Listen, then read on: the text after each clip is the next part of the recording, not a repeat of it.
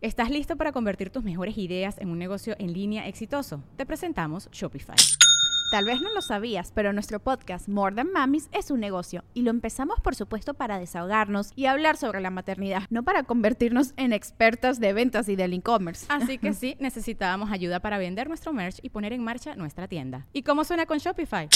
Llegó otra venta. Shopify es la plataforma de comercio que está revolucionando millones de negocios en todo el mundo. Ya seas un emprendedor desde tu casa o desde donde sea, Shopify es la única herramienta que necesitas para iniciar, administrar y hacer crecer tu negocio sin dificultades. Con Shopify puedo gestionar pedidos, envíos y pagos desde cualquier lugar, brindándote toda la información y estadísticas de tus ventas al detalle. Regístrate para un periodo de prueba con tan solo un dólar al mes en shopify.com barra sonoro, todo en minúsculas Ve a shopify.com barra sonoro para llevar tu negocio al siguiente nivel. Shopify.com barra sonoro.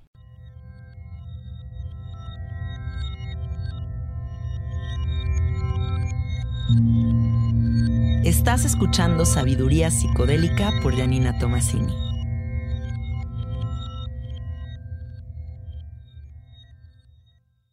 Hola, hola amiguitos, ¿cómo están? Bienvenidos al episodio número 77 de Sabiduría Psicodélica. El episodio de hoy está patrocinado por Fondeadora. Fondeadora es una aplicación ligada a una tarjeta de débito totalmente gratuita que te permite enviar, gastar y ahorrar tu dinero con una simplicidad nunca antes vista. Entra a fondeadora.com y dile adiós a la burocracia y conecta con la simplicidad.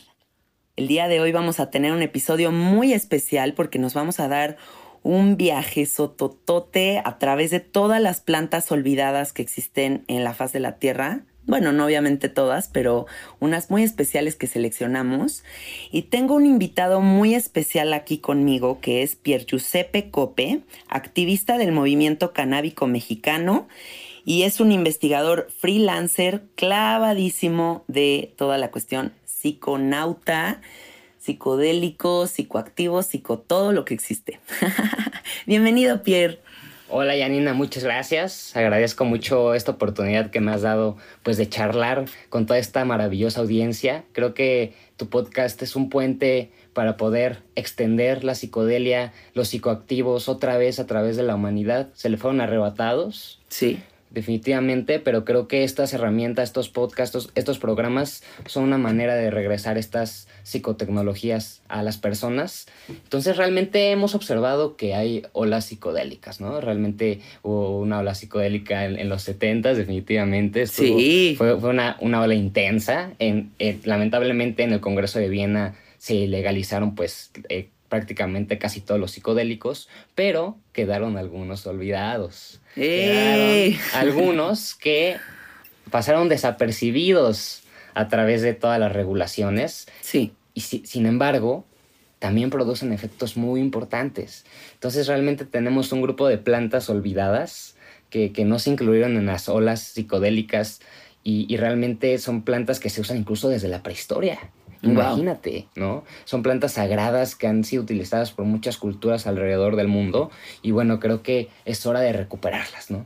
Sí, me encanta, me encanta, porque sabes que también veo que ya hay como un cierto común denominador de las cuatro o cinco plantas de las que siempre hablamos, ¿no? O sea, siempre todo gira en torno al peyote, mm. a los hongos, al LCD, al sapo, a la ayahuasca y como que no salimos de este, de este, de este circulito de lo más familiar, pero este episodio nos va a permitir a través de tu conocimiento ponerle nombre y apellido a todas estas plantitas y todos sus usos para que la gente sepa que hay un universo infinito de posibilidades para expandir la conciencia.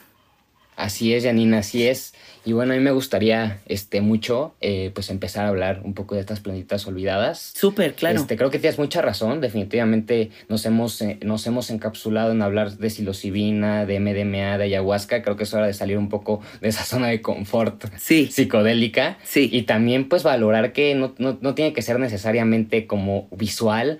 Hay, hay sustancias que tienen afinidades opioides, que tienen afinidades dopaminérgicas, que realmente pues, pueden ser dirigidas a un buen uso pueden ser dirigidas a un uso terapéutico, claro. incluso a un uso trascendental y bueno, creo que tenemos que desestigmatizar un poco pues ciertas, ciertas este, sustancias. Y me gustaría mucho empezar hablando acerca del kratom. Me encanta. No sé Creo que esa es la que. La, la reina de hoy, ¿no? Vamos a decir. Es la reina de hoy justamente. Y bueno, el kratom es realmente un, un- un árbol que incluso Ok. es maderable.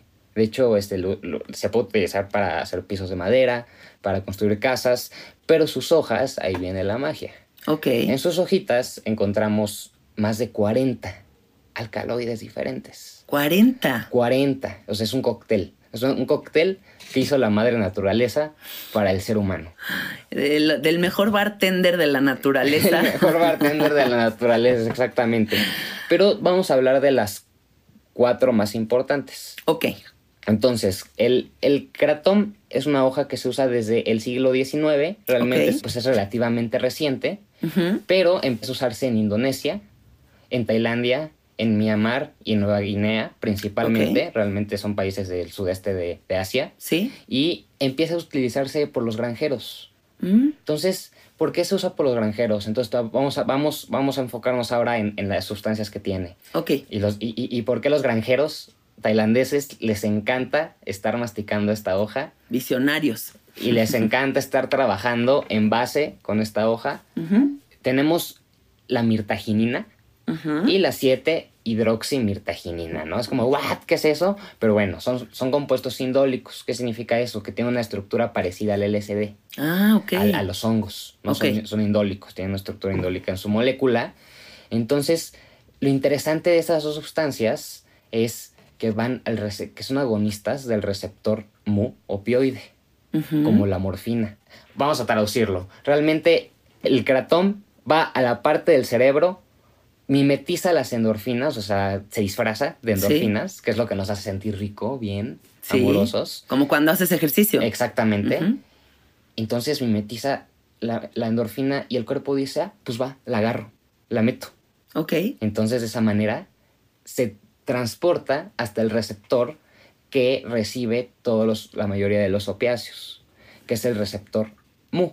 Ahí se llama, es una letra griega. Sí. Entonces, ¿qué pasa? Que el, que, el kratom tiene esa capacidad de, de ser agonista, pero de no crear un rebote. O sea, no genera una dependencia eh, relevante. Justamente cuando estimula el receptor opioide, tenemos una sensación de sedación, tenemos una sensación anti- eh, antiansiolítica Sí. y que aparte puede servir mucho para tratar dolores crónicos. Ah, qué maravilla. O sea, desde el- un dolor de rodilla de que te caíste en la bicicleta hasta un dolor crónico de 25 años de espalda, la mirtaginina y la 7-hidroximirtaginina a través de su efecto en el receptor opioide del cerebro se vuelve una sustancia que tiene una capacidad maravillosa en cuanto a diluir el dolor físico, ¿no? O sea, podríamos decir que el kratom tiene una función como de un opiáceo, opiáceo que viene a dar una cierta tranquilidad, una cierta sensación anestésica en la persona, Exactamente. pero que tal vez en una dosificación más alta podría crear un efecto psicodélico. Y ahí vamos. Ahí, Órale, pues, ahí vamos, ahí vamos. Mencioné las dos primeras, porque Muy el, bien. el es dual, o sea, tiene, tiene una dualidad muy interesante. Ok, Entonces, tenemos el efecto sedativo, Sí. que ayuda a muchas personas, que puede ser dirigido a un uso terapéutico totalmente. No descarto que puede ser utilizado de manera, de mala manera con un mal uso, pero justamente estamos aquí concientizando la reducción de daños. Sí, Y justamente se concientiza que este efecto puede funcionar muy bien para las personas con dolores. Sí. Ahora vamos con otra- las otras dos sustancias, ok, rincofilina ajá. y mirtafilina. ¿Y qué onda con esas dos? Esas sustancias hacen lo contrario, van a la dopamina, van, a- van al receptor de uno de dopamina, como los estimulantes. Ajá, Y entonces sientes energía. Es como tomarse un café. M- Muchas personas toman dos gramos de kratom en la mañana, sí, lo revuelven en un, en un caballito de Sí. tequila, se toman dos gramitos y de verdad es como un cafecito. O sea, te sube el ánimo, la energía sube, sientes, eh, te sientes con ganas de, de- de trabajar sencillamente. Y justamente por eso lo mastican los granjeros tailandeses. para tener Guinea. la pila de trabajar, de llevar a cabo su jornada de trabajo y además estar relajados, felices, fluyendo. Exactamente, exactamente. Entonces tiene, este tiene, tiene esta dualidad. O sea, Ok. tiene un efecto, es muy interesante porque tiene un efecto sedativo y Sí. un efecto estimulante. Entonces como que se empareja Mm, y no es un efecto como la cocaína, pero tampoco es un efecto como el opio. Es un efecto regulado. O sea, que tiene Claro. una parte energética y una parte sedativa. Entonces es una sustancia muy interesante y asimismo muy equilibrada. muy equilibrada. Claro, porque yo pienso siempre todos estos estimulantes, a mí por lo menos me pueden traer mucha ansiedad. ¿no? Porque algo que me trepa tanto es como, ay, güey, ¿ahora qué hago con esto? Pero si me lo equilibra con esta otra parte que tú mencionas, que es como esta sensación de paz, de, de relajación, pues qué combo tan maravilloso. Pues es que se empareja. Claro. O sea, es como una, se regula. Ok. Y, y ahora vamos a hablar acerca de las grandes dosis. Ahí Ok. vamos. Cuando pruebas grandes dosis, también hay un efecto en el NMDA. A ver, vamos a, vamos a traducirlo, vamos a traducirlo. El NMDA es el N-metildeaspartato.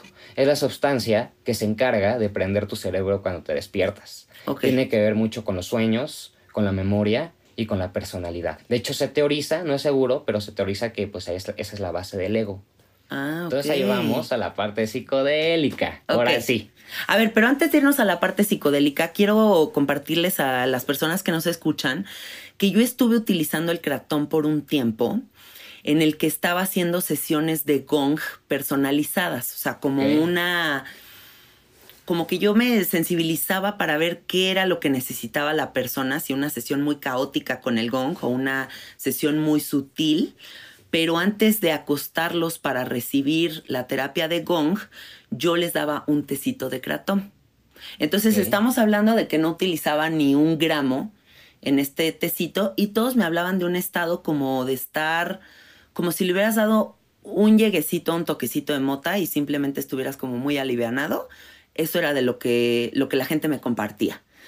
Pero ¿qué pasa en esta parte en la que tú dices que es una ah, dosis alta? Una dosis alta. Una dosis alta, en primer lugar, respetamos la sobredosis. Y una dosis alta no quiere decir sobredosis de ninguna manera. ¿Hay sobredosis de? Ese, tendrías que tomar muchísimo. No, no, no, no se puede. Tendrías que tomar una cantidad gigantesca. Vomitarías antes de lograrlo. Lo echarías fuera. Entonces, es una sustancia se- eh, relativamente segura, pero como todo, reducción de daños, jamás días seguidos.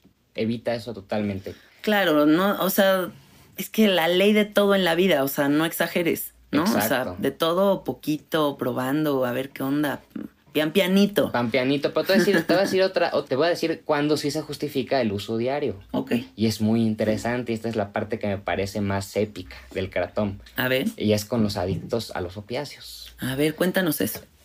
El cratón no produce un síndrome de abstinencia in- tan, tan impresionante y tan relevante como el que produce la heroína, la morfina, la oxicodona y los, la- los opiáceos en general. Es incomparable.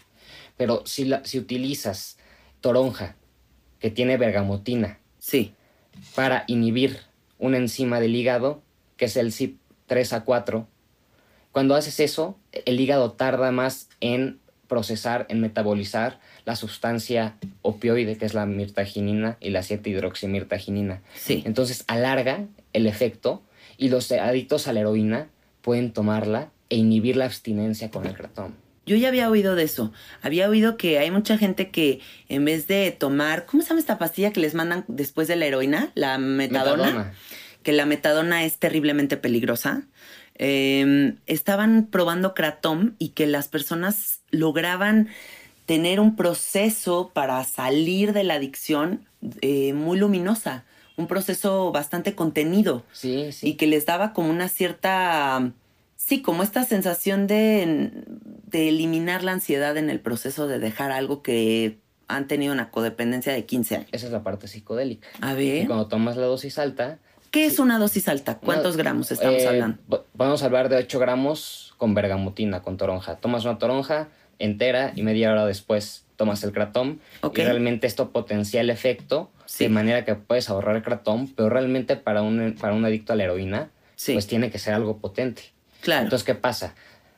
El cratón inhibe el síndrome de abstinencia de la, heroína, de la heroína. En lugar de tomar heroína, van a tomar cratón. Toman cratón, obviamente, diariamente sí, por algunas semanas. sí. Y cuando lo dejan, es exageradamente incomparable lo que se siente dejar el cratón a heroína. Entonces es como un puente Ah, Ok. para salir Para dar un de los, saltito. opio- de los opioides. Hay personas que salen y ya no vuelven a tomar cratón, pero tampoco heroína. Buenísimo. Entonces imagínate, es una herramienta para ayudar a las personas adictas a los opiáceos a salir de eso. Lo, se, se- se sustituye y como el cratón no produce un síndrome de abstinencia fuerte, es irritable, estás irritado, es como un síndrome de abstinencia de la cannabis. ok. Estás irritado, molesto, eh, pero dura un par de días. Pero es- no temblando en una esquina No, sudando. para nada, Ajá. no, para nada. Puedes charlar, puedes estar ahí, Ah, qué tal bien. vez sí un poquito irritado, pero muchas personas, y yo en lo personal, me voy a abrir a platicarlo.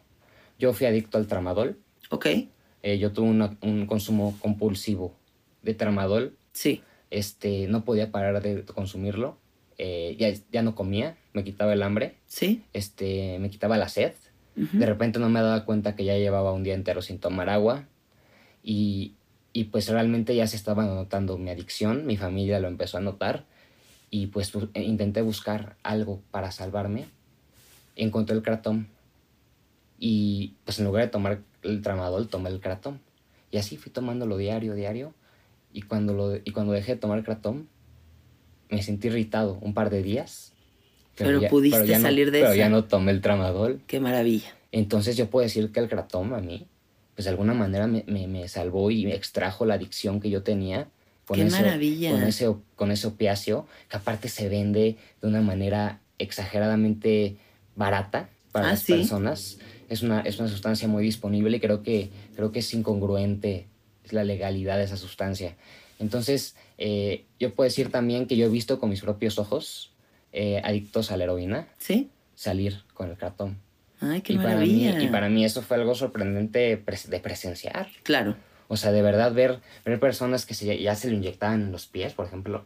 El tramador. No, el, el- la- el- la heroína. Ah, el Es que, tramador. es, que, es, que, es que hay, es hay varios opiáceos, ¿no? O Ok, sea, la oxicodona. Pero yo he visto como persona, una persona Sí. que tomaba heroína sale con el cratón. Qué bien. Y aparte el, el cratón es benéfico, no es como la metadona que te deja plano.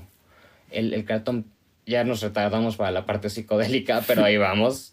Eh, cuando tomas una buena cantidad también estimula el NMDA, como te lo estaba platicando, es, y se encarga de las memorias. Sí. Entonces, pues, memorias. Te Y empiezas a hablar, sanar. Te pones a hablar de, de lo que te ha pasado Abres la cajita de Pandora. abres la cajita de Pandora y bla, bla, bla, bla, bla, bla. Y todo ese efecto de charla, de Sí. desinhibición, de Sí. que desinhibes la charla, pues de repente yo me he dado cuenta también que saco traumas, expulso traumas cuando estoy en ese estado, ¿no? Sí. Y, y realmente veo que puedo analizarlo sin tanto dolor. Qué bonito. Más Sí, objetivamente. Más objetivo. Se inhibe el dolor, el, el ratón inhibe el dolor de los traumas, al observar tus traumas por dentro. Ok. Esa es la parte psicodélica, que puedes analizarlos y cuando se te baja recordarlo. Ah, qué y vas- bonito. y vas sanando, vas sanando, vas sanando, charlando. Sí. Y yo el, el cratón es para estar con alguien más, un, un trip sitter. O sea, tienes que estar hablando con alguien. Porque Sí. Como si- para jugar al ping-pong. Exacto. tin, tin. Digo, en la plática. Sí, sí, porque si no, si no, pues, este, es muy importante esa parte de la charla. Sí. Entonces, este, no sé si te diste cuenta, es un momento como, como estamos charlando, sacando, Sí. este, como estábamos di- diciendo, pues, hasta de alguna manera, pues, algunos traumillas. Sí, se abrió todo. Se abrió, entonces creo que el cratón en, es- en su efecto NMDA Sí. es, es su efecto totalmente psicodélico, incluso a veces puede ser de cierta manera disociativo, pero de una manera muy ligera, muy baja. Sí. Y, esa, y tú sabes que la disociación con el sapo, con los hongos, es la bajada del ego, ¿no? Muy Sí, importante, ¿no? sí. La disociación. Entonces, pues también el, el, el cratón puede llegar a generar eso y pues a generar imágenes lúcidas al cerrar los ojos Ok. acerca de tus memorias, pero las observas en un modo tercera persona. Ah, qué Y padre. eso es muy valioso, porque Sí. te das cuenta de muchas cosas que no tenías ni idea. Es que nos compramos mucho los, los papelitos y los rollos y de repente salirte tantito y verlo con otros ojos creo que es la clave para sanar. Claro. Gracias por lo que nos compartes de tu historia personal. ¿Qué pasa, por ejemplo? O sea, vamos a clasificar esto. El cratón le puede servir a una persona para rehabilitarse de una adicción. El cratón puede ser un tecito que la gente podría tomar eh, uno que otro día para sentirse relajado. El cratón puede ser una experiencia psicodélica, terapéutica, que cualquier persona puede experimentar, ¿cierto? Claro, y, y justamente no hay regulación del kratom. Tú puedes comprar kratom, Sí. es, es totalmente legal. Pero otra cosa que me gustaría aclarar es que sí tiene un mal uso y que hay que concientizar, y como todas las sustancias, ¿no? Sí, cuéntanos también el dark side de. El dark side, y es muy importante, no podemos santificar las sustancias, Sí. creo que es muy importante hablar de eso, y justamente el efecto de, de mejorador del ánimo, Ok. que es mu- muy prominente en, eh, en, ciertos, en ciertas cepas, Sí. este, es lo que hace peligroso que la gente pueda volverse dependiente a, Ujú. ese, el- a ese elevador del ánimo. Ok. Entonces, eh, justamente lo que hay que evitar, y aquí va el tip de reducción de daños, Sí.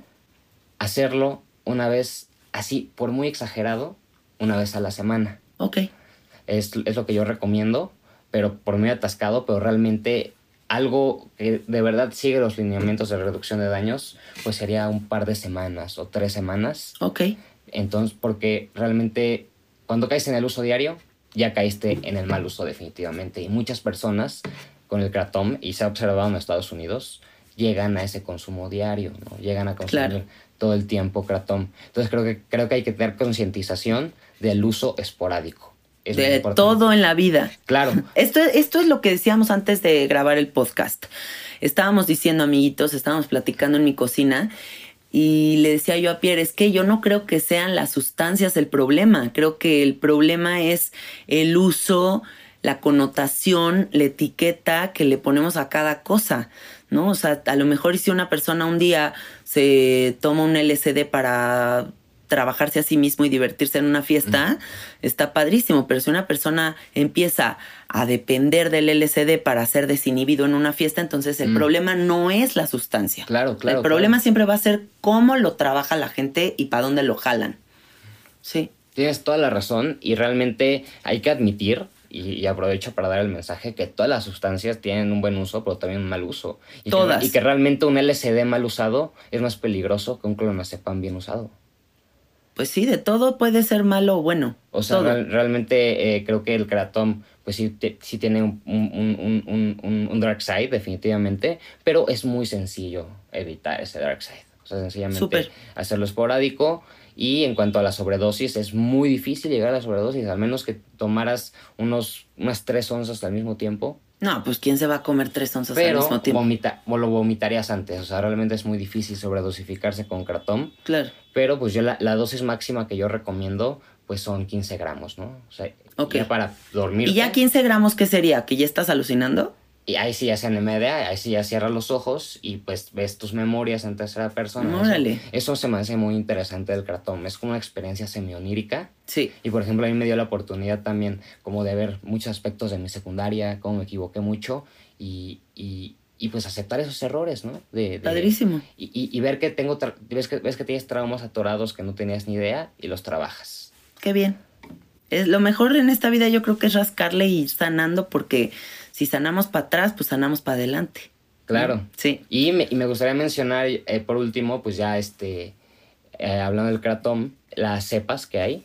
Ah, sí, por favor. Este, hay cuatro tipos de kratom. El Tenemos el kratom blanco, eh, de, de vena blanca. El- Así se llama. Así se llama. Este, el kratom blanco tiene más contenido de las sustancias rincofilina y mirtafilina, que son las sustancias que estimulan la dopamina y el NMDA. Entonces es muy energético. Sí. Es muy, muy, te sube el ánimo, pero no tiene esta sensación sedativa. El, el, el, el kratom blanco es como el re- recreativo, pues. Ok. Después tenemos el kratom amarillo. Sí. El kratom amarillo es kratom fermentado, Ok. de cualquier cepa. Sí. Entonces eso hace que se prolonguen ciertos efectos porque los 40, te- acuérdate que tenemos 40 activos. o sea, No, no, el no. coctelazo. El de- coctelazo. El coctelazo. Entonces tenemos el cartón amarillo que tiene lo- un- efecto balanceado, Ok. pero es muy sutil Sí. y pero dura bastante. Es el cartón que dura más. Ok. O sea, realmente puede llegar a durar incluso hasta 7 horas sin, sin tomar toronja. Ah, pues es bastante. Después tenemos el kratom rojo, Ok. que es que tiene más cantidades de las de las sustancias afines a los opiáceos, al, al- al receptor opioide mu, que es la 7 hidroximirtaginina y la mirtaginina, Sí. y ese es el más recomendable, es más es el más terapéutico. Ok. Es el que le suelen dar a los adictos de heroína o morfina. Sí. Es muy importante mencionarlo, ¿no? Kratom rojo, Sí. Es el cratón más terapéutico. Ok. Y después tenemos el cratón verde, que es, para mí es mi favorito. Sí. Tiene un balance alto de, de ambas, de, de las dos sustancias energéticas Sí. y de las dos sustancias sedativas. Entonces realmente es una experiencia dual en el que, te- en el que estás sintiendo tu cuerpo muy relajado, pero tu mente está brillando. Entonces, Perfecto. el cratón, eh, pues eh, realmente creo que se debe de recuperar, creo que merece una legislación Sí. y merece que haya más oportunidades terapéuticas para las personas en cuanto a esta sustancia, ¿no? Claro que sí, me encanta que la gente empiece a conectar con, con estas plantas porque yo siempre le digo a la gente, siempre hay una opción en la naturaleza. O sea, a lo que sea que tú tengas de problemas, si tú te pones a investigar, vas a encontrar una opción natural. Claro. No tenemos por qué irnos hacia el lado farmacéutico, efectos secundarios, codependencias a largo plazo. O sea, porque si siempre hay una plantita noble esperándote, te vas para allá. Claro. Entonces nada más es una cuestión de enterarnos, como en este podcast que vamos a plantear muchas opciones para todo tipo de viajes y para todo tipo de terapias. ¿no? Claro, claro, claro, creo que sí. Sí. Creo que, creo que muchas personas tienen una, una preferencia a las sustancias naturales. Sí, Creo que también las benzodiazepinas este, son, pues suelen ser muy adictivas. Es algo Sí. que suele eh, dañar y aplanar mucho las emociones de las personas. Y creo que definitivamente la metadona también. Y creo que el cratón es benéfico, creo que el cratón es, es, es brillante y a mí me parece una opción maravillosa para que la gente pueda elegir otra opción y tenga una oportunidad de recuperarse con algo más lúcido. Buenísimo. Algo más activo, ¿no? Y bueno, estas son las, estas son, son es una de las plantitas olvidadas, pero definitiva- definitivamente no es la única, ¿no? me encanta todo lo que nos compartes del cratón. Muchísimas gracias. Ahora vámonos con la siguiente plantita que es el siniquichi. Así ¿Qué es. onda con esa plantita? A mí la verdad me sorprende demasiado lo olvidada que está esa plantita. Y que es de acá, ¿no? Y, y- pero- y es, es que lo impresionante es que está grabada en el dios de las flores y la embriagación sagrada Xochipilli. ¡Ay, qué padre! Xochipilli tiene la flor de Siniquichi grabada. No sabes cómo quiero yo a Xochipilli porque se me ha aparecido no sabes en cuántos viajes. O sea, es una deidad que ha sido como una constante en mis viajes psicodélicos. Entonces es especial para mí. Es especial, es especial definitivamente. Y lo interesante es que se identifican los hongos que tiene Xochipilli, el tabaco, pero por alguna razón el Siniquichi, su nombre científico es Gemia salicifolia, Sí. realmente quedó en el olvido y en ninguna de las olas psicodélicas pues fue recordado. Y la verdad es que es una sustancia muy interesante, tiene una cantidad larguísima de sustancias, pero la más importante es la vetrina, ¿no? Entonces, O sea, también es otro coctelito. sí. Ok. Entonces, eh, la- el Siniquichi también va al- al- a los receptores 5HT, ¿Sí? como, como los psicodélicos, pero tiene un efecto muy interesante en cuanto a la audición. Ah, a ver, cuéntanos de eso. Los aztecas y, lo- y los, y los sacerdotes Sí. utilizaban el siniquichi para contactar con sus dioses de manera auditiva. Wow. Entonces, ¿Es una alu- alucinación auditiva? Exactamente, y está muy poco estudiado por lo mismo, porque, o sea, no se sabe con exactitud qué efecto farmacológico genera estas, estos efectos. Wow. Solo se, se sabe que va la serotonina, como los psicodélicos, y definitivamente es un psicodélico, Sí. pero modifica tu audición, tienes alucinaciones, alucinaciones auditivas, pero muy interesantes. O sea, puedes sentir, te acercas, no sé, a, a tu gato y empiezas a escuchar como si fuera, como si estuvieras traduciendo eh, auditivamente lo que estás viendo, un, un- un efecto sinestésico. O sea, podríamos decir que así como la gente está buscando un efecto psicodélico de que volteen y se les derrita el paisaje o ver miles de fractales y mandalas, el siniquichi es la posibilidad de entrar en, en un viaje en el que escuchas cosas que no están ahí.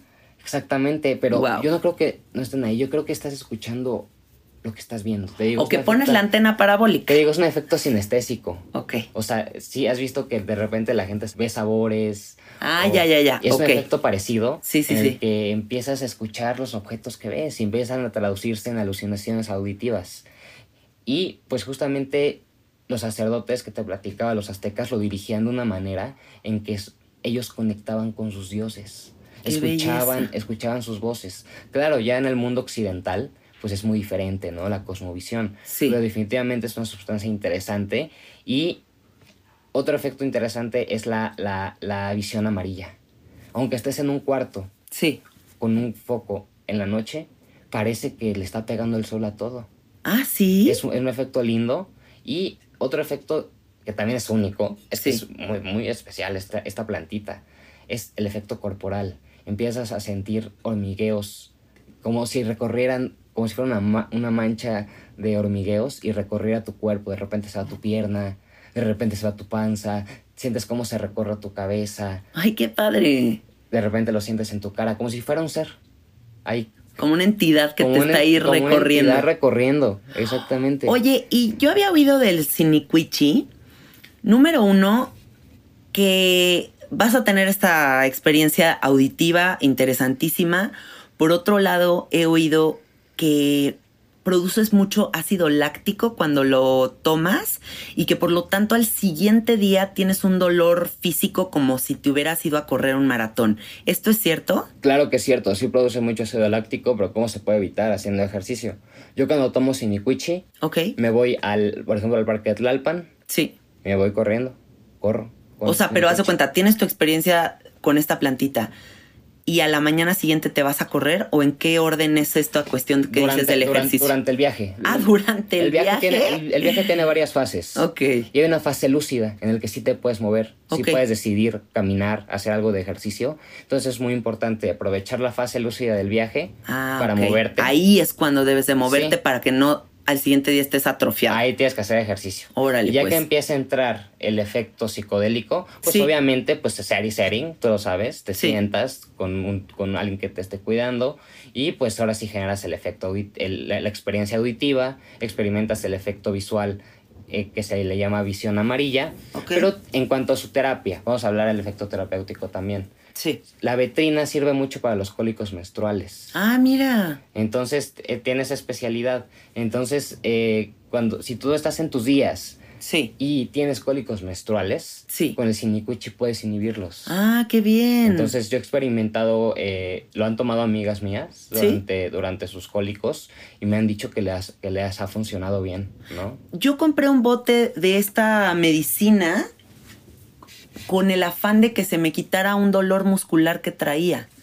O sea, a mí me lo vendieron porque me dijeron que genera como una cierta electricidad en la cuestión muscular que desatrofia. ¿Cómo, cómo- o ¿Cuál es la palabra? Como que te lo sana. O sea, como Sí, que deshace nudos. Deshace nudos, Deshace esa es la palabra. ¿Es verdadero esto también? Sí, totalmente también. Ok, Pero es muy importante también que te muevas, o sea, al menos haz esto. Ok. O sea, Estirar los brazos. Sí, o sea, cuando estás en el viaje, aunque estés escuchando, si puedes, Ajá. muévete. Muévete, muévete. Ok, buenísimo. Oye, y por ejemplo, entonces podríamos decir que una persona podría tomar siniquichi para sanarse de varias cosas, y eso estamos hablando de que una persona se tome una capsulita. ¿Y cuál es la dosificación para que una persona entre ya en una alucinación auditiva? Una dosis terapéutica puede llegar a los 3 gramos, ¿no? Realmente no sientes un, un- un gran efecto, pero sí hay un efecto en cuanto, te digo, en cuanto a los cólicos, en cuanto, a, a- en cuanto al efecto corporal, Sí, eh, puedes inhibir ciertos dolores.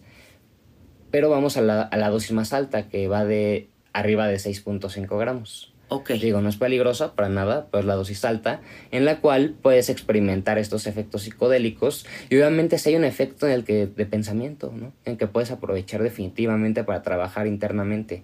Y yo, y yo lo he experimentado, lo han experimentado las personas, que definitivamente sí hay un punto psicodélico. Sí. Porque se teoriza que también tiene afinidad al este famoso receptor NMDA. Ah, ok. N-metildeaspartato. Es, es, un, es el receptor que se encarga de prender la mente.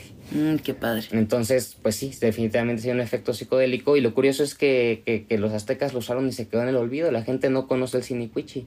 No Y ahí saben está. que existe. Y crece en Ceú.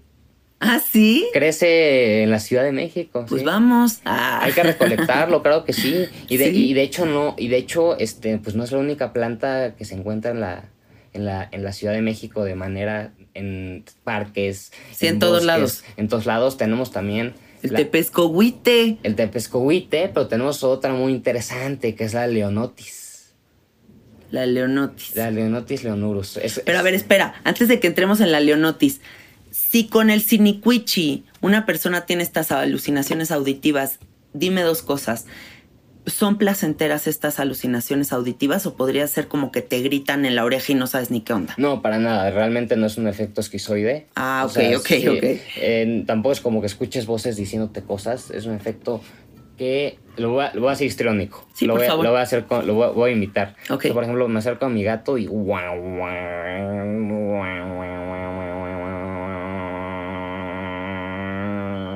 Como si la vibración se manifestara.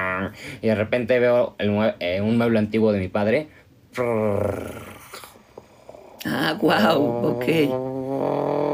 Va más por ese lado. O sea, empieza a cambiar, cambia, cambia, cambia el modo de, cambia el modo como si estuvieras traduciendo el, el- Ah, el- me el encanta. objeto. Entonces realmente no es nada que dé miedo, ¿Y realmente. cuánto tiempo dura? Eh, ocho horas. Ocho horas. Ocho horas, pero realmente eh, al principio suele ser más lúcido. Te digo que hasta. Ocho hasta horas es bastante. Ocho horas es bastante. Y eh, tenemos las primeras dos horas. Sí. Después tenemos este cuatro horas de pico. Sí. Y después tenemos dos horas de bajada. Ok. Yo recomendaría a la gente, cuando yo hacía un ejercicio de alto rendimiento en el que estuve como metidísima cuatro meses, el entrenador me decía que para evitar los dolores del ácido láctico es muy bueno hacerte un agua de limón, pero que la cáscara de limón también lo metas a la licuadora. Órale. Entonces, si tú tomas la cáscara de limón, evitas muchísimo esta, este dolor que genera el ácido láctico. Ah, no. Entonces, a lo mejor y podríamos hacer el experimento de tomar el siniquichi y tomarnos nuestras buenas limonadas y ya evitar al siguiente día estar todos atrofiados, ¿no? Va, va, va, va. Bueno, pues vamos a la siguiente planta olvidada que es el cabacaba. Cava, cava. ¿Qué onda con el? Cava, cava es una planta que se usa en, las i- que se usa en Hawái. ok, Eh, realmente es, es este primo del, de la pimienta. ok. Eh, ¿A poco? Sí, de hecho produce pimienta. La Órale. cava cava produce un tipo de pimienta que puede ser utilizada para, ¿Para cocinar? Para cocinar, es Órale. rica. Este, pero tam- al mismo tiempo su raíz es Sí. psicoactiva Ah, órale. y tiene 11 sustancias Ok, que se, llama cabalac- eh, se llaman cabalactonas. ok. Son sustancias que en gran parte tienen afinidad al receptor 5-HT Ajá. de serotonina, igual Sí. como los psicodélicos. Sí. Date cuenta que, que se, que se parecen a los psicodélicos todas estas sustancias que estamos hablando. Diferentes aviones, mismo destino. Exactamente, exactamente. Entonces, el- la cabacaba tiene 11 cabalactonas, pero Sí. también muchas van al receptor GABA. Son agonistas del receptor GABA como el alcohol, Ah, entonces podría generar como una sensación de emborrachamiento. de embriagamiento. Oh, Entonces, la ok. cabacaba en, en, de uso, en uso tradicional en Hawái, Sí. este, las etnias lo usan para darle la bienvenida a un nuevo visitante. Entonces también se usan en fiestas y prácticamente es como su alcohol. Ellos no, eh, es- las etnias que lo utilizan no consumen alcohol. Toman cavaca. Toman cabacaba y lo, pero lo interesante de la cabacaba es que en primera dura tres horas, ok. dura poco. Poquito. Y en segundo lugar, este, la cabacaba eh, produce un estado de embriagamiento Sí. que no produce cruda. Ah, qué maravilla. Entonces al día siguiente te sientes como si absolutamente nada. Incluso la cabacaba es como, como va al receptor GABA. Sí. El receptor GABA es el receptor que se encarga de darle relajación a nuestro cerebro. Cuando tenemos miedo, Sí. sale el GABA para decir, a ver, relájate, relájate, relájate.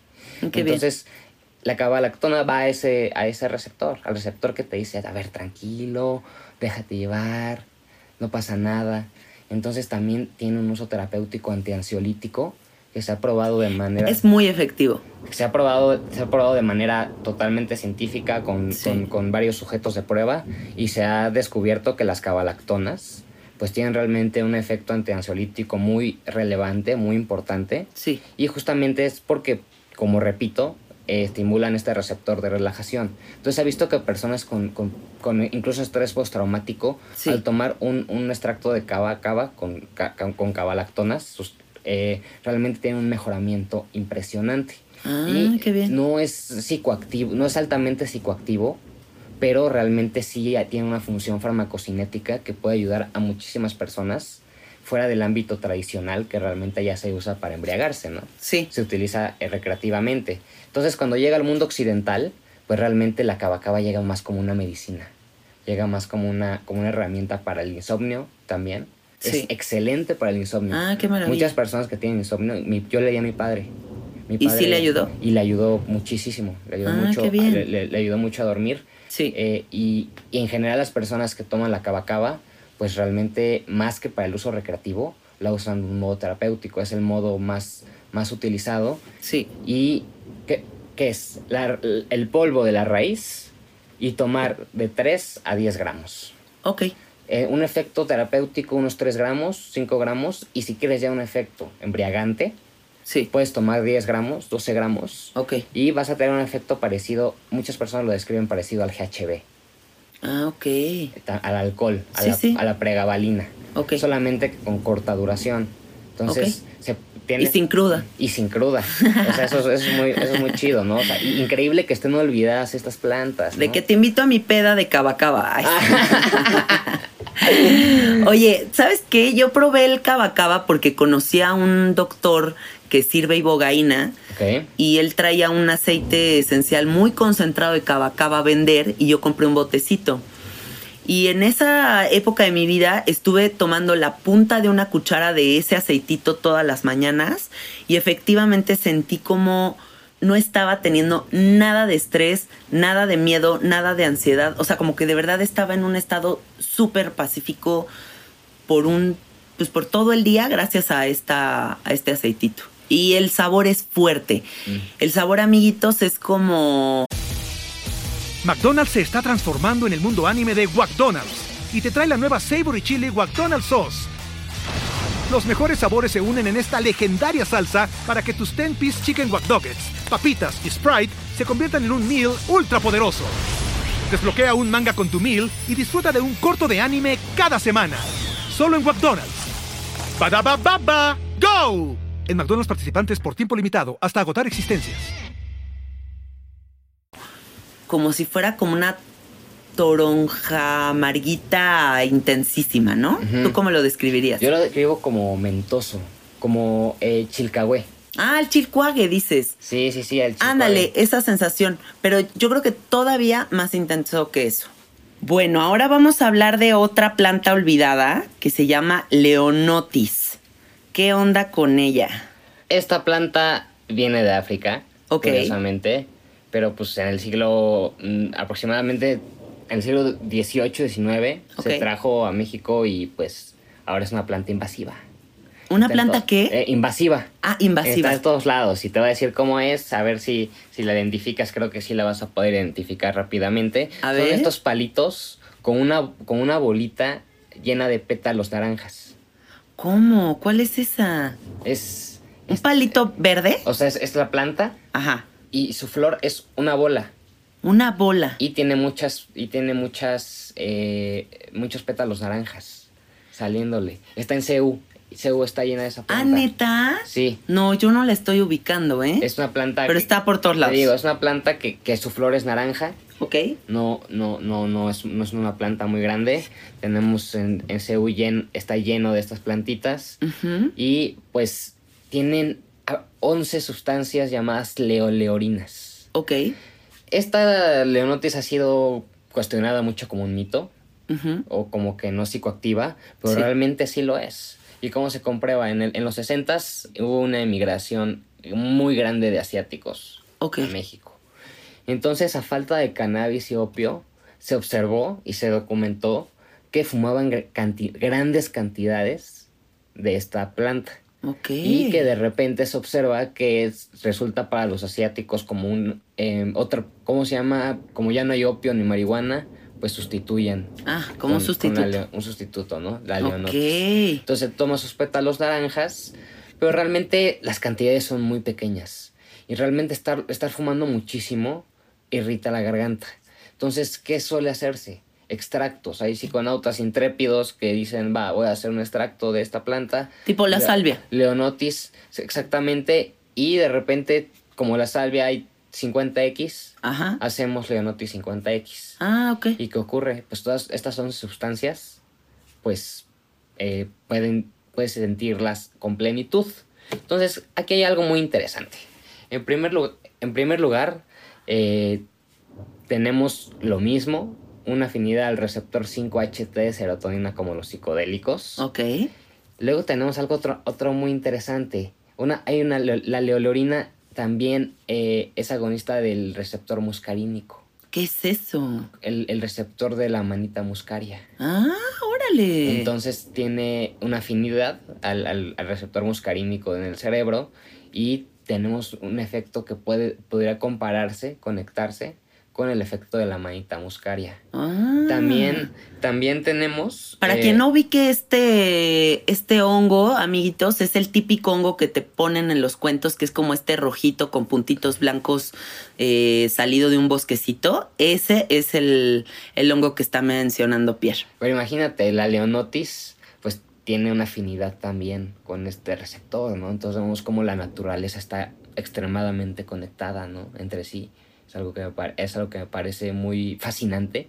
Me parece loquísimo lo que estás diciendo. O sea, que tengamos nosotros millones de receptores en el cerebro, en el cerebro especializados para cada una de las sustancias psicodélicas que existen en el planeta. O sea, eso es una locura. Pues tenemos el nicotínico también, el opiáceo. Y eso demuestra, yo creo, al menos yo creo que eso demuestra que evolucionamos consumiéndolas. Mm. Eso, eso, bueno, es una creencia que yo tengo, digo, es una teoría. Sí. Pero definitivamente a través de esta reflexión de que tenemos receptores específicos para, para tenemos para, para manita muscaria, para nicotina, pues se me hace algo pues realmente místico, ¿no? Realmente, Muy. Y, y, y, que también demuestra que este pues realmente los seres humanos siempre lo hemos utilizado, ahora se nos, se nos prohibió sí. y casualmente estamos en un desastre.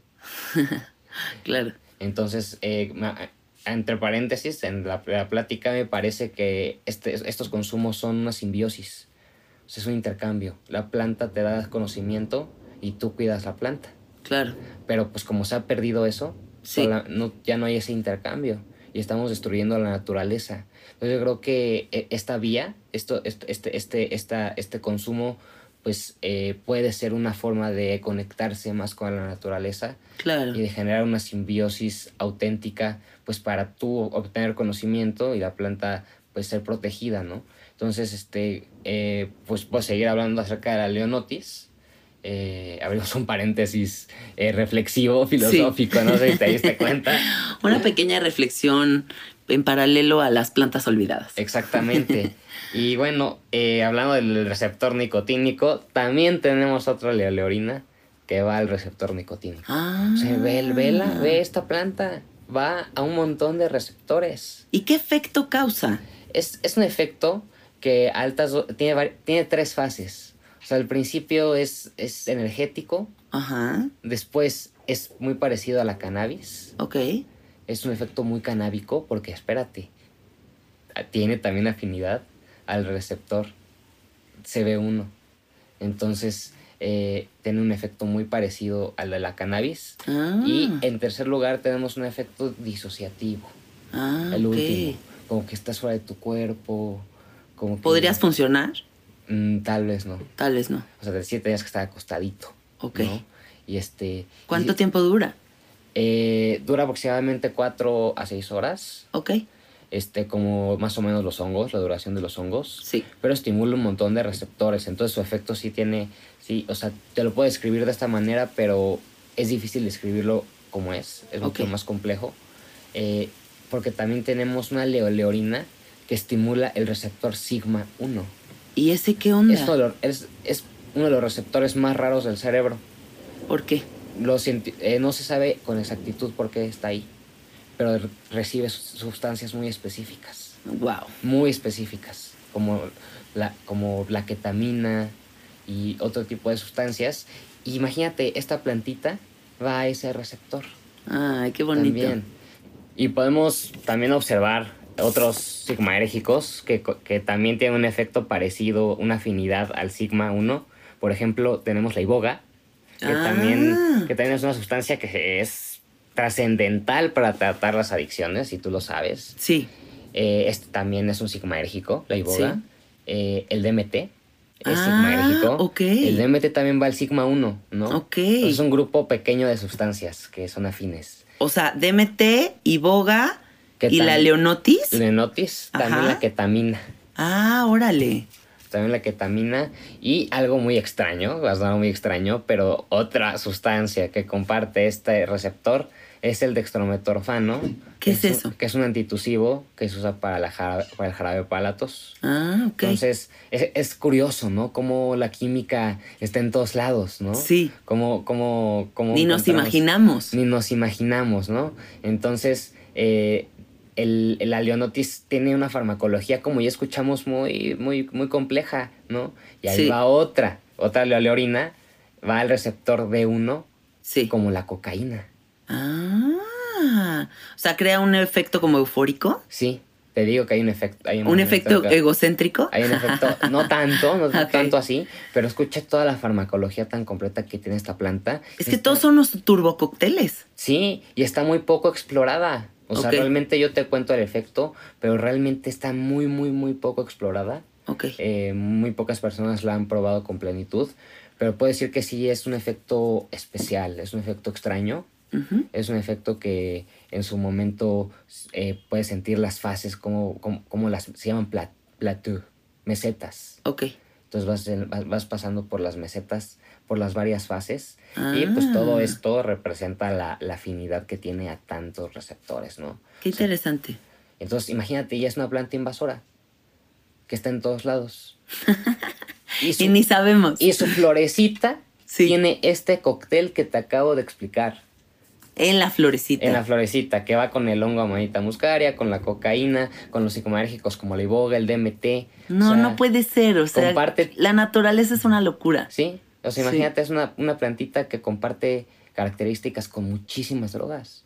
Qué padre. ¿Y esto es como simplemente comerte la flor o se tiene que sintetizar o cómo funciona? Te digo, el extracto, un extracto, Ah, extracto. un extracto 50 por. Ya, un como lo de la salvia que dijimos. extra- una extracción directa ácido-base Ok. para obtener un cristal. Sí. Te lo damos en una cápsula y bueno, creo que eso es la psiconáutica justamente. Mm, O sea, qué explorar eh, los efectos, sí se sabe cuál es la dosis letal, Sí, Pero- ah, ahí sí hay. pero creo que hay que hacer una invitación a que si alguien tiene eh, este, este, este, este, un agitador magnético, cualquier extractor o instrumentaria química, intente extraer estos elementos de la plantita de Leonotis. Creo que es algo que vale mucho la pena Sí. y que podría ser muy, muy interesante para explorar y para sentir. Qué padre, me encanta todo lo que nos compartes, gracias. Oye, y a ver, la siguiente planta es la cana. La cana. ¿Qué onda? La cana es una de las más impresionantes. ¿Sí? ¿Es de tus favoritas? Es de mis favoritas porque, bueno, es una suculenta psicoactiva. Suculenta Es una psicoactiva. suculenta psicoactiva. Amiguitos, ¿pueden creer eso? O sea, yo tengo todo mi patio lleno de suculentas. ¿Quién me iba a decir que a lo mejor una de esas me puede causar un viaje psicodélico? Es impresionante porque sí, efectivamente, este, pues es un, es una, es una, es una suculenta Ok, muy resistente al calor y Ajá. esta crece en, Af- en África, ok. en el, en el, en el, en el lado norte africano. Sí, Y en la cana nos encontramos tres principales eh, sustancias. También tienen una, una estructura molecular muy interesante, Sí. muy compleja. Y tenemos la, el- el- la mesembrina, el mesembrol y la tortosamina, ¿no? ¿Y qué Son onda con estos Son tres? las tres principales, tenemos varias más, pero estas son las tres principales sustancias. Y producen un efecto que va al receptor alfa de adrenalina. de adrenalina. Sí. Y esto dispara la dopamina. Ajá. Entonces es un subidón. Ah. Le llaman el MDMA natural en algunas en algunos en algunos artículos Vice, de hecho, publicó un artículo que de plano lo nombra el MDMA natural. Natural. Porque si mascas una buena cantidad, se la pasan mascando. Ah, es mascando. Sí. Ok. Y si ya te comiste una buena cantidad, es Sí. un subidón. Es como, es como Ah. la coca suculenta, pues. La, o sea, tenemos este efecto energético Sí. y al mismo tiempo tenemos un efecto antiansiolítico sí. que es extraño. ah, es neta porque es subidón, pero no te da pero no ansiedad. te da ansiedad. otro que está balanceadísimo. Balanceado. Entonces, ¿tú crees que esta planta cana se puede conseguir en México? Claro que sí, claro que sí, hay viveros donde las venden. Ah, órale. Pero- ¿Y el nombre aquí en México también es cana? Sí, pero Ok. el- eh, K-A-N-N-A, ¿no? Pero Ah, tien- tienes que ir a buscarla, ¿no? Tienes que ir a cazarla, literalmente. Sí. Porque las, lo- quien los vende no sabe que son... ¿Y sabe como el peyote, que es este sabor como amarguito Mm. cactáceo? No sabe, no sabe tan malo, no, Ah, sabe, no órale. sabe tan amargo, sabe, o sea, no sabe, definitivamente no sabe bien. Ok. Pero bueno, ¿qué, qué podemos hacer? Eh, hay, hay tres vías de administración de la cana, pues, Ok. ¿no? ¿Cuál es? Tenemos la vía de administración oral, Ujú. que es la tragada. Ok. La característica de esa manera es que es más sutil, Ajá. el efecto eufórico, Sí. Y el efecto eh, también tiene un efecto pensativo, algo empatógeno, Ok. pero no se dispara de una manera relevante. Ok. La manera más efectiva de tomarlo es de forma mas- masticatoria.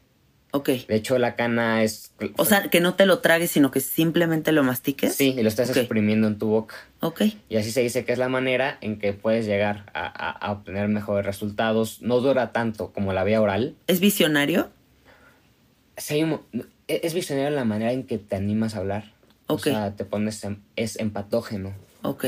eh, te sientes bien, eh, aprecias la- la- las conversaciones, aprecias el paisaje que sea que estés viendo enfrente de tus ojos. Sí. Entonces sí tiene como este efecto de apreciación. Como Ah, qué bonito. Como de, como de vista cin- cinematográfica. de Sí, el estás- high definition. Sí. sí Yo le tiene- digo el high definition sí, cuando ando así. Definitivamente, por ejemplo, el kratom no da high definition, ¿no? Por Ok. ejemplo. Pero la cana sí. La cana sí da un efecto interesante de high definition. Y pues tenemos estas tres sustancias eh, quisieron ser patentadas. Y justamente el- el- los pueblos africanos Sí. ejemplo, eh, eh, decidieron protestar para que no se patentara Ah, qué bueno. estas eh, sustancias. Y no lo lograron, pero sí lograron tener una remuneración de las ventas. Ok. Entonces realmente la cana está siendo ya vendida como eh, un estimulante, un antiansiolítico y Sí. tiene este efecto interesante que te da energía, pero no te da ansiedad. O sea, es una energía sin ansiedad, pues imagínate. Qué pureza de energía, porque eso es lo más padre, cuando tienes de verdad un buen de pila, pero no hay esta, yo le digo el chango que se te trepa, ¿no? Como que hay un chango que de repente se nos trepa en la cabeza y es como, ay, sí, quiero pasármela muy bien, pero al mismo tiempo aquí traigo trepado algo que no para, ¿no? Y qué bueno que esto no, que no lo tenga. Sí, sí. Me encanta. Es como la, es como la, la especialidad de, de esta planta, ¿no? Y creo que definitivamente tiene su personalidad. Qué belleza. que no. Y se ha documentado que se consume desde la prehistoria, eso es impresionante. ¿no? En África, en Namibia, en, en- en partes del, del norte de África. Ah, qué padre. Pues es que yo sí creo mucho en esta teoría de que el ser humano evolucionó y entendió gracias a su conexión con las plantas.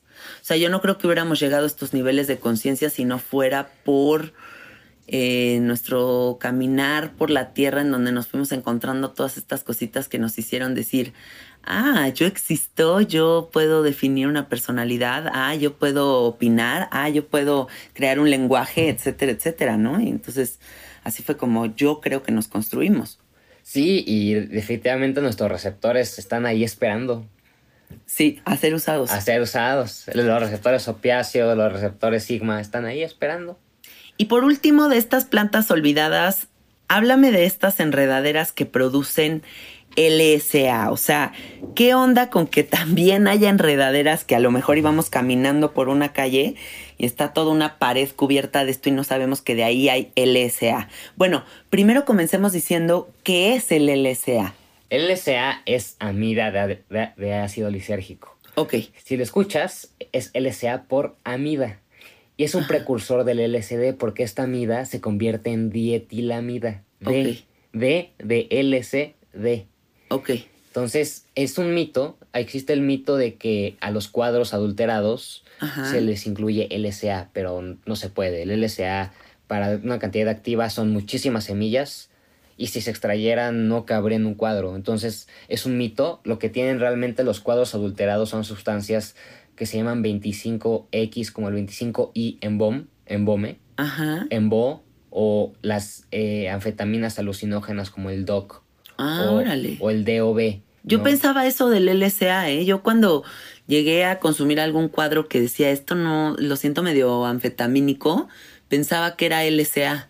Pero no, esto es un mito. Es un mito, es un mito. O sea, el. LSA es un precursor natural, no es una sustancia que te cause un efecto negativo como puede pasar con los otros, eh, con las otras sustancias. Sí, Son muy diferentes, realmente son sustancias, eh, son fenitilaminas que se inspiraron de la molécula de la mescalina del peyote sí, para hacer estas otras sustancias que adulteran, pero son mucho más fácil de producir sí. y por eso lo- las usan para adulterar los cuadros.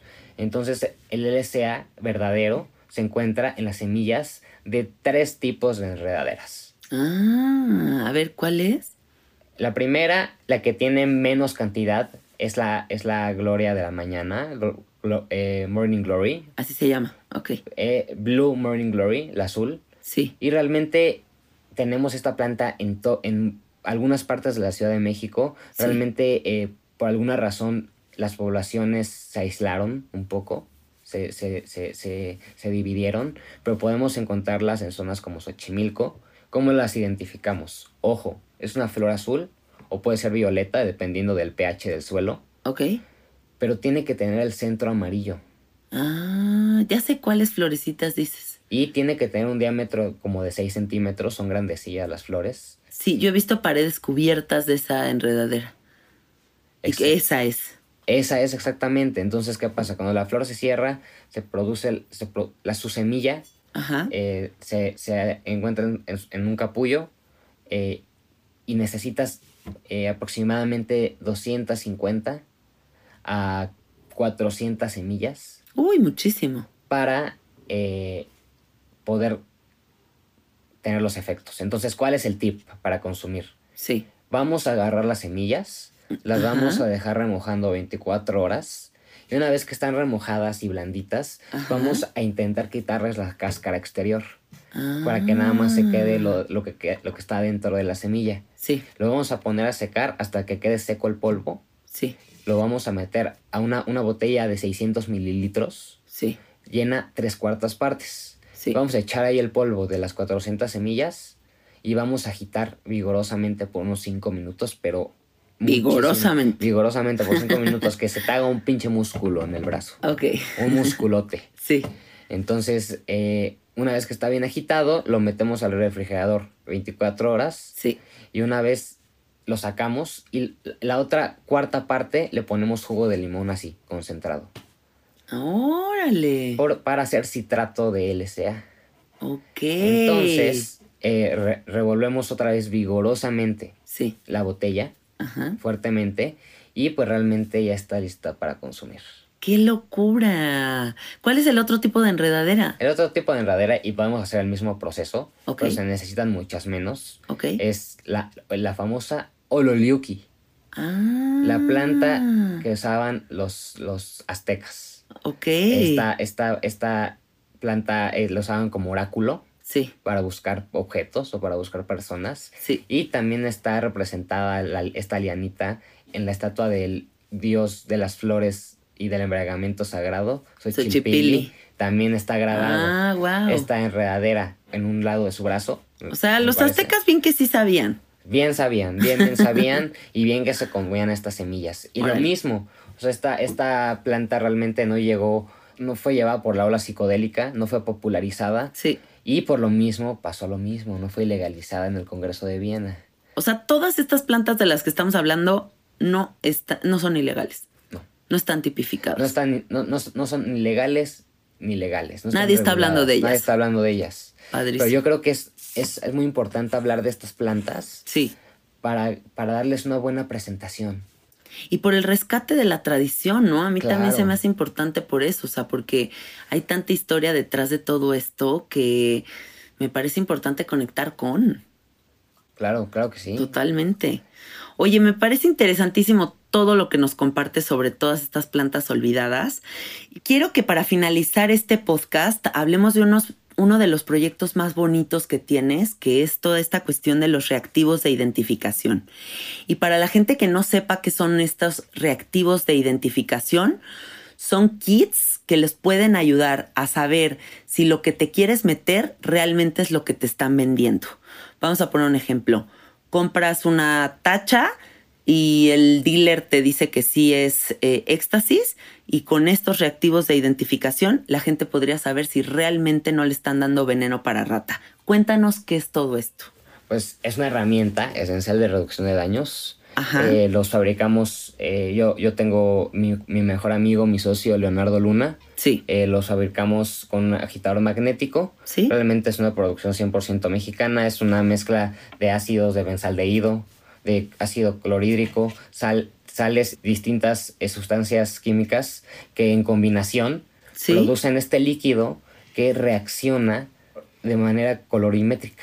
Ah. Entonces, ¿qué pasa? Cortamos, como estábamos diciendo, una esquina del cuadro, no todo el cuadro. A veces la gente pone todo el cuadro y eso no debe hacerse. No, porque es capaz que te pues quedas ya sin lo que te ibas a pues meter. Sí, ya, ya, lo, pierdes. Lo que tienes que hacer es cortar un cachito del cuadro, una esquinita. Un mini cachito agarrar un cenicero sí. transparente o una superficie de vidrio transparente, ponerte guantes de nylon, los puedes guardar en tu bolsa, no pasa nada, y colocar una gota del reactivo sobre el pedacito del, LCD. Entonces, ¿qué va a pasar?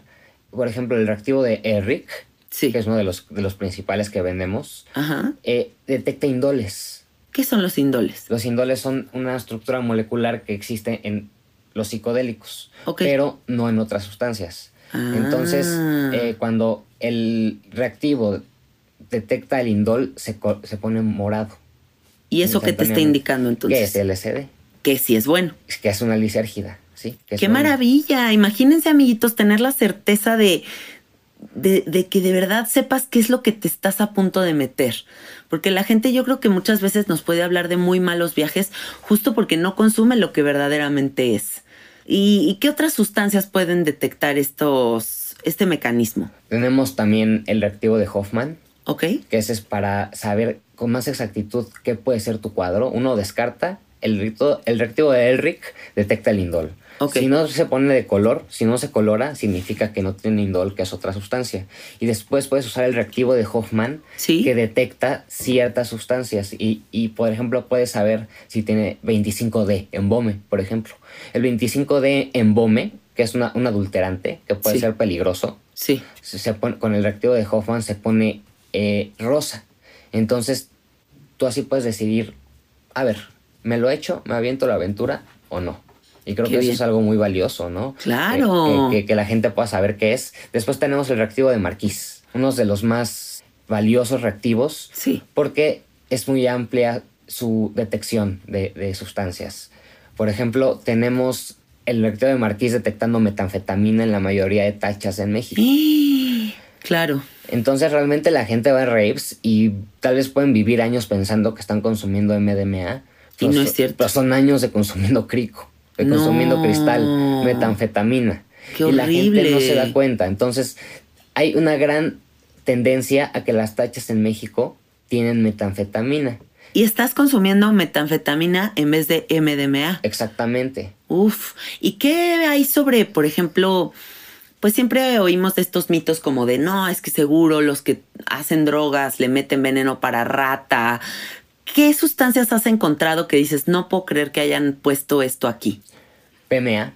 ¿Qué es? PMA es una de las anfetaminas más peligrosas del mundo. No. Produce problemas cardíacos. O sea, se podría morir alguien con eso. Entonces, yo he visto, he presenciado cómo se detecta el PMA y cómo tiran la tacha. Y tal vez eso ayuda a las personas a, pues, hasta salvarse su vida, ¿no?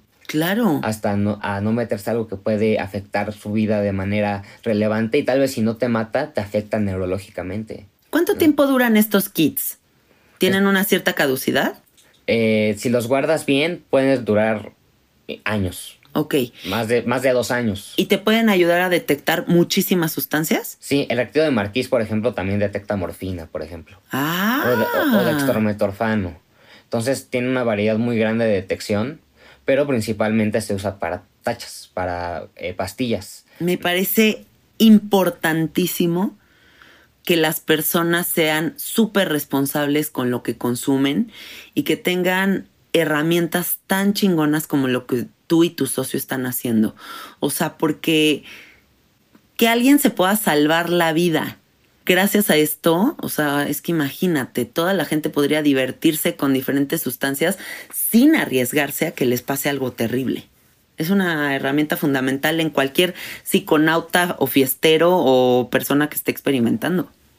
Claro, es una noción eh, ya muy reforzada de reducción de daños. Estos reactivos ahorita eh, hemos vendido más de 100, Qué hemos vendido maravilla. más de 200. Ahorita estamos eh, a punto de producir otra ola de reactivos, entonces estén atentos a nuestra página Yonky but no Donkey. ¿Así es la página? Así se llama nuestra marca. Yonky Ok. but no Donkey. Estamos registrados en el INPI. Junkie, but not donkey. Sí, Muy bien. Eh, estamos eh, registrados en el INPI y ahorita estamos eh, también viendo ciertas cuestiones del SAT, de impuestos. Entonces creo que vamos seriamente con este proyecto Me parece maravilloso. eh, y queremos poner a disposición eh, pues todos estos cinco tipos de reactivos que te ayudan a, a detectar ketamina, te ayudan a detectar morfina, MDMA y muchísimos adulterantes más de las sustancias clásicas que deseamos consumir.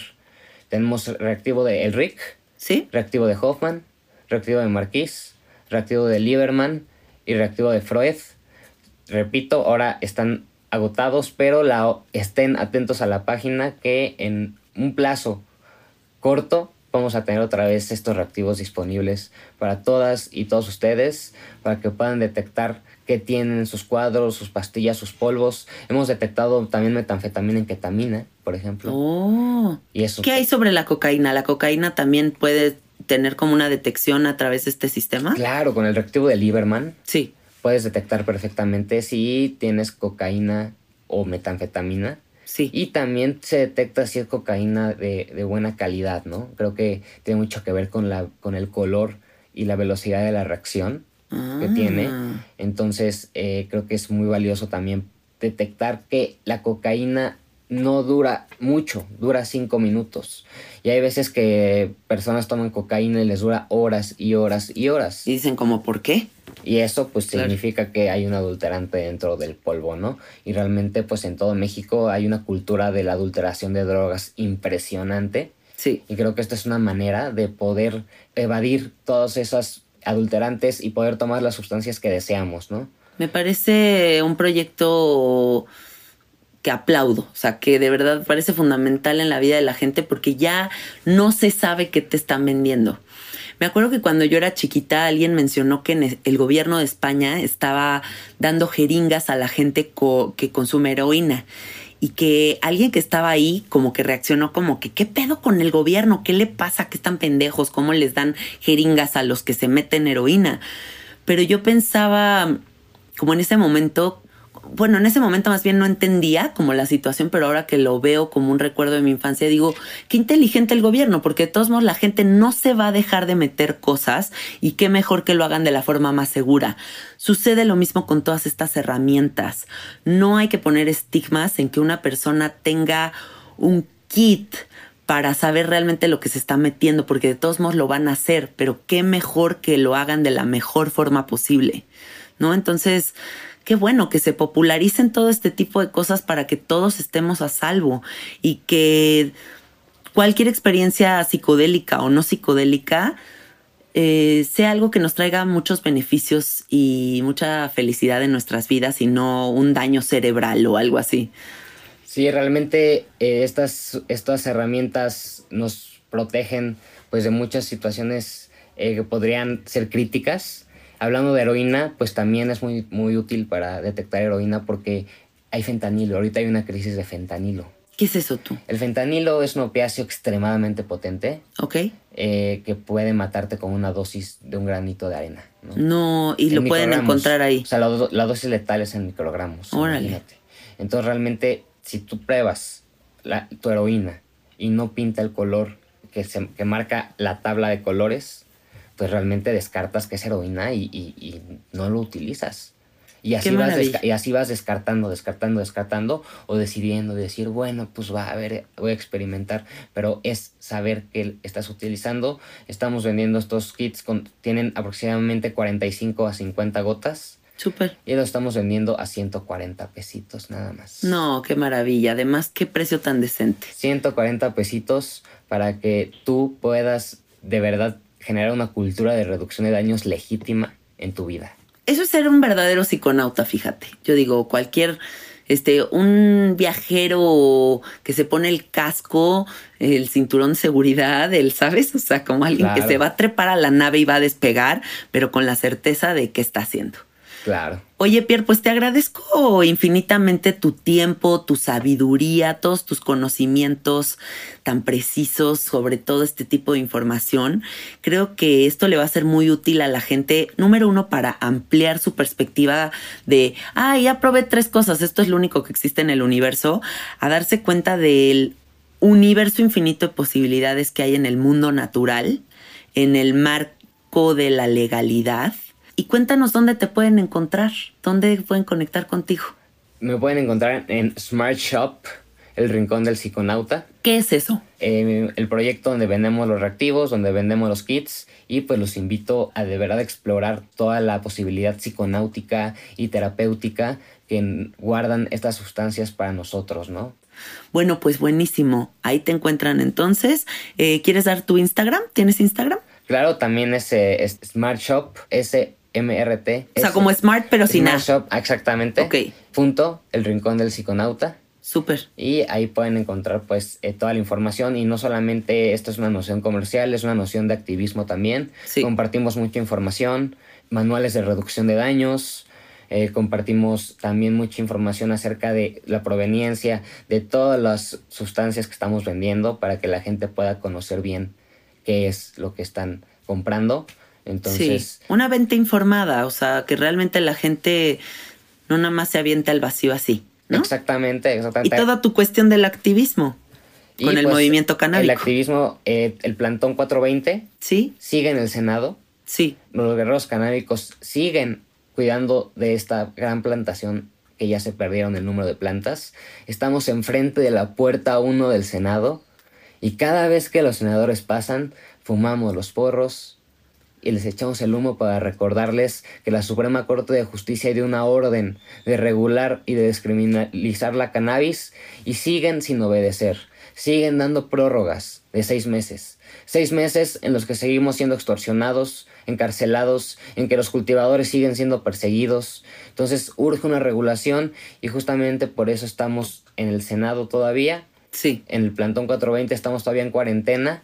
Somos conscientes acerca de la situación que está ocurriendo en este momento. Claro, me parece importantísimo lo que están haciendo, porque esto, si ustedes logran esto, esto nos va a abrir paso a todos para que conectemos con la planta, no solo de forma recreativos, recreativa, sino también imagínense la cantidad de gente que necesita esta planta para su salud. Entonces, qué importante, les agradecemos mucho todo su activismo y su entereza ante toda esta situación. Gracias por todo. Muchas gracias por estar aquí, Pierre. No, es un honor y que ojalá la cannabis se una a esta lista de plantas también. Claro, claro que ya que no sí. sea, que ya no esté en la ilegalidad.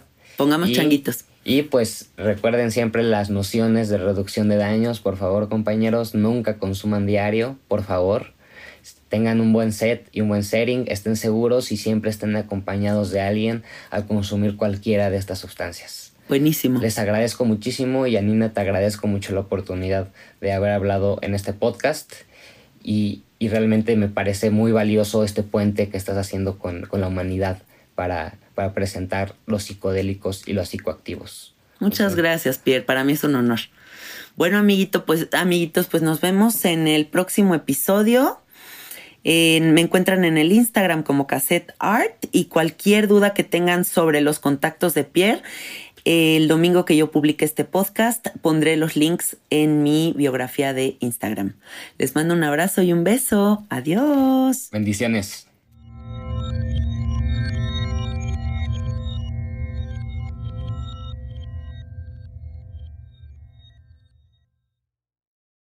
¿Estás listo para convertir tus mejores ideas en un negocio en línea exitoso? Te presentamos Shopify. Tal vez no lo sabías, pero nuestro podcast More Than Mamis es un negocio y lo empezamos por supuesto para desahogarnos y hablar sobre la maternidad, no para convertirnos en expertas de ventas y del e-commerce. Así que sí, necesitábamos ayuda para vender nuestro merch y poner en marcha nuestra tienda. ¿Y cómo suena con Shopify? Llegó otra venta. Shopify es la plataforma de comercio que está revolucionando millones de negocios en todo el mundo. Ya seas un emprendedor desde tu casa o desde donde sea, Shopify es la única herramienta que necesitas para iniciar, administrar y hacer crecer tu negocio sin dificultades. Con Shopify puedo gestionar pedidos, envíos y pagos desde cualquier lugar, brindándote toda la información y estadísticas de tus ventas al detalle. Regístrate para un periodo de prueba con tan solo un dólar al mes en shopify.com barra sonoro, todo en minúsculas. Ve a shopify.com barra sonoro para llevar tu negocio al siguiente nivel. Shopify.com barra sonoro.